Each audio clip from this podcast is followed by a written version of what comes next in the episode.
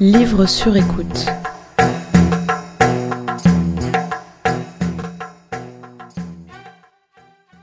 Natacha a 31 ans, une gaieté légendaire et une grande ouverture d'esprit. Natacha, c'est ma belle-sœur. Mariée à mon frère il y a deux ans, elle ravit depuis la famille de son sens de l'accueil, de sa chienne choupette et de ses jeux de mots parfois boiteux, mais toujours accompagnés d'un grand éclat de rire qui les rend si comiques. Natacha, c'est aussi celle qui livre de profondes réflexions sur ses expériences et sur sa vision de la vie, des réflexions atypiques et inspirantes. Alors, quand je lui ai proposé de me lire un extrait d'un livre qui l'avait touché, je savais que son choix serait médité, sous-pesé, et qu'il me surprendrait, me forcerait à dépasser mes idées préconçues. Bingo. Le livre qu'elle choisira, c'est Alouette, de Jean Anouilh, une pièce de théâtre revisitant le récit du procès de Jeanne d'Arc. Ce texte, elle en parle avec enthousiasme. Dans l'Alouette, ce qui est fabuleux, c'est que je ris, je pleure. Bienvenue dans le sixième podcast de Livres sur écoute, avec un extrait de Alouette de Jean Anouilh, lu par Natacha.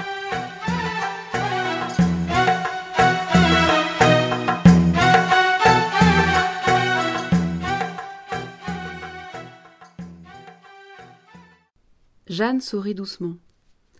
Oui, j'ai un rendez-vous.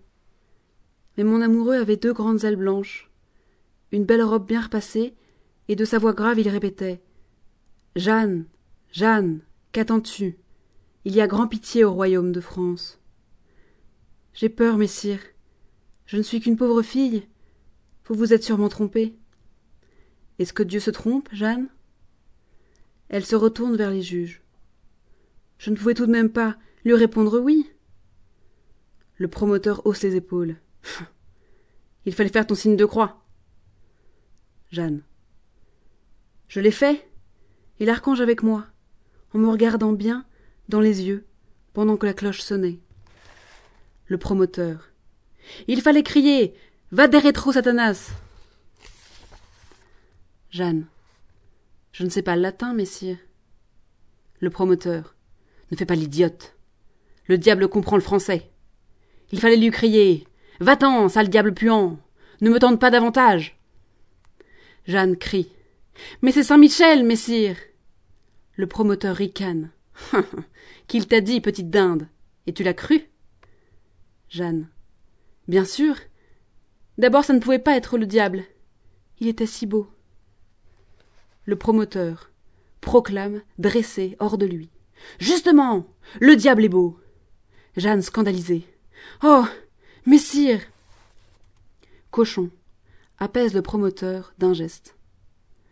Je crains, messire promoteur, que ces subtilités théologiques, qui peuvent être matière à discussion entre clercs, dépassent l'entendement de cette pauvre fille. Vous la scandalisez, inutilement. Jeanne s'est dressée, aussi. Elle crie au promoteur. Tu as menti, chanoine. Je ne suis pas si savante que toi, mais je sais, moi, que le diable est laid, et que tout ce qui est beau est l'œuvre de Dieu. Le promoteur ricane. Ce serait trop facile. Il ajoute. Et trop bête. Crois-tu donc que le diable est bête? Il est mille fois plus intelligent que toi et moi réunis. Quand il veut tenter une âme, tu crois qu'il se présente à elle comme un chat au derrière empuanti Comme un chameau d'Arabie Comme une licorne épouvantable? Dans les contes pour enfants, peut-être. En réalité, le diable choisit la nuit la plus douce, la plus lumineuse, la plus embaumée, la plus trompeuse de l'année. Il prend les traits d'une jeune fille toute nue, les seins dressés, insupportablement belle. Cochon l'arrête sévère. Chanoine Vous vous égarez. Vous voilà bien loin du diable de Jeanne, si elle en a vu un. Je vous en prie. Ne mélangeons pas les diables de chacun. Le promoteur se reprend, confus, au milieu des sourires des autres. Hein, je m'excuse, monseigneur, mais il n'y a qu'un diable. Cochon. D'ailleurs, nous n'en sommes pas au procès. Nous l'interrogerons tout à l'heure. Continue, Jeanne. Jeanne est restée interdite. Elle dit encore. Alors si le diable est beau, comment peut-on savoir qui est le diable? Le promoteur. En le demandant à ton curé. Jeanne. On ne peut pas le savoir tout seul? Le promoteur. Non. C'est pour ça qu'il n'y a pas de salut hors de l'église.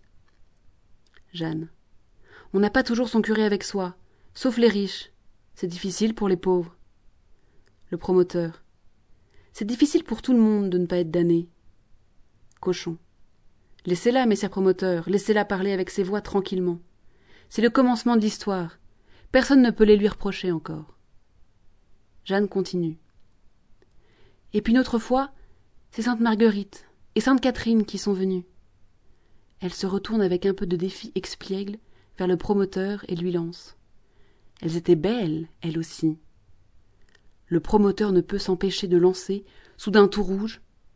Étaient-elles toutes nues Jeanne sourit. Messire, croyez-vous que notre Seigneur n'ait pas les moyens de payer des robes assez saintes? Il y a des petits rires à cette réponse, et le promoteur se rassoit confus. Cochon. Vous nous faites tous sourire, vous voyez, messieurs promoteurs, avec vos questions. Abstenez-vous dorénavant d'intervenir tant que nous n'aborderons pas le fond du débat. Et surtout n'oubliez pas que dans cette histoire, même en la jugeant, surtout en la jugeant, nous avons la charge de cette âme qui est dans ce petit corps frêle et insolent. Quelle confusion risquez-vous de jeter dans cette jeune cervelle en lui insignant que le bien et le mal, ce n'est qu'une question de vêtements. Nos seins sont généralement vêtus dans leur représentation habituelle. Je vous l'accorde, mais Jeanne lance au promoteur. Notre Seigneur est bien nu sur la croix. Cochon se retourne vers elle. Tu as dit ce que j'allais dire, Jeanne, en me coupant la parole d'ailleurs. Mais ce n'est pas à toi de reprendre le vénérable chanoine. Tu oublies qui tu es et qui nous sommes, tes pasteurs, tes maîtres et tes juges. Garde-toi de ton orgueil, Jeanne. Si le démon un jour peut t'atteindre, c'est de lui qu'il se servira. Jeanne, doucement. Je sais, je sais que je suis orgueilleuse. Mais je suis une fille de Dieu. S'il ne voulait pas que je fusse orgueilleuse, pourquoi m'a-t-il envoyé son archange flamboyant et ses saintes vêtues de lumière? Pourquoi m'a-t-il promis de convaincre tous ces hommes que j'ai convaincus? Et d'aussi savants, d'aussi sages que vous, d'avoir une belle armure blanche, don de mon roi, une fière épée, de conduire tous ces vaillants garçons au milieu de la mitraille, toute droite sur mon cheval. Il n'avait qu'à me laisser garder mes moutons et à filer près de ma mère. Je ne serais jamais devenue orgueilleuse. Cochon. Pèse tes paroles, Jeanne, pèse tes pensées. Tu accuses ton Seigneur maintenant. Jeanne se signe. Qu'il m'en garde. Je dis que sa volonté soit faite, même s'il a voulu me rendre orgueilleuse et me damner. C'est aussi son droit. Le promoteur ne peut plus se retenir. Épouvantable. Ce qu'elle dit est épouvantable.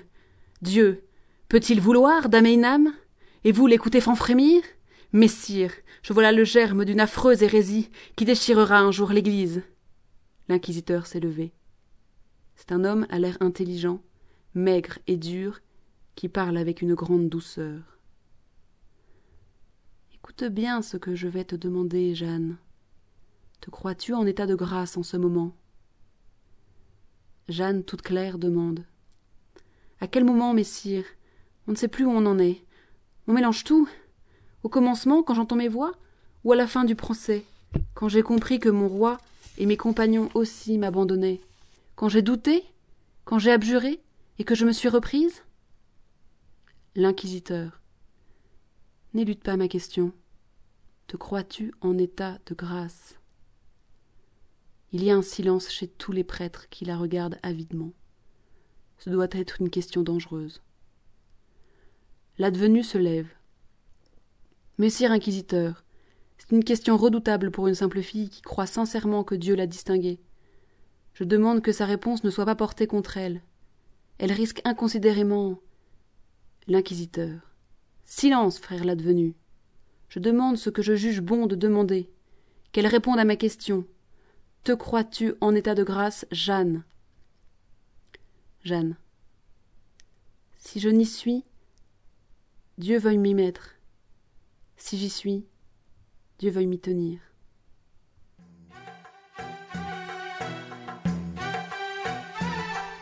Livre sur écoute.tumblr.com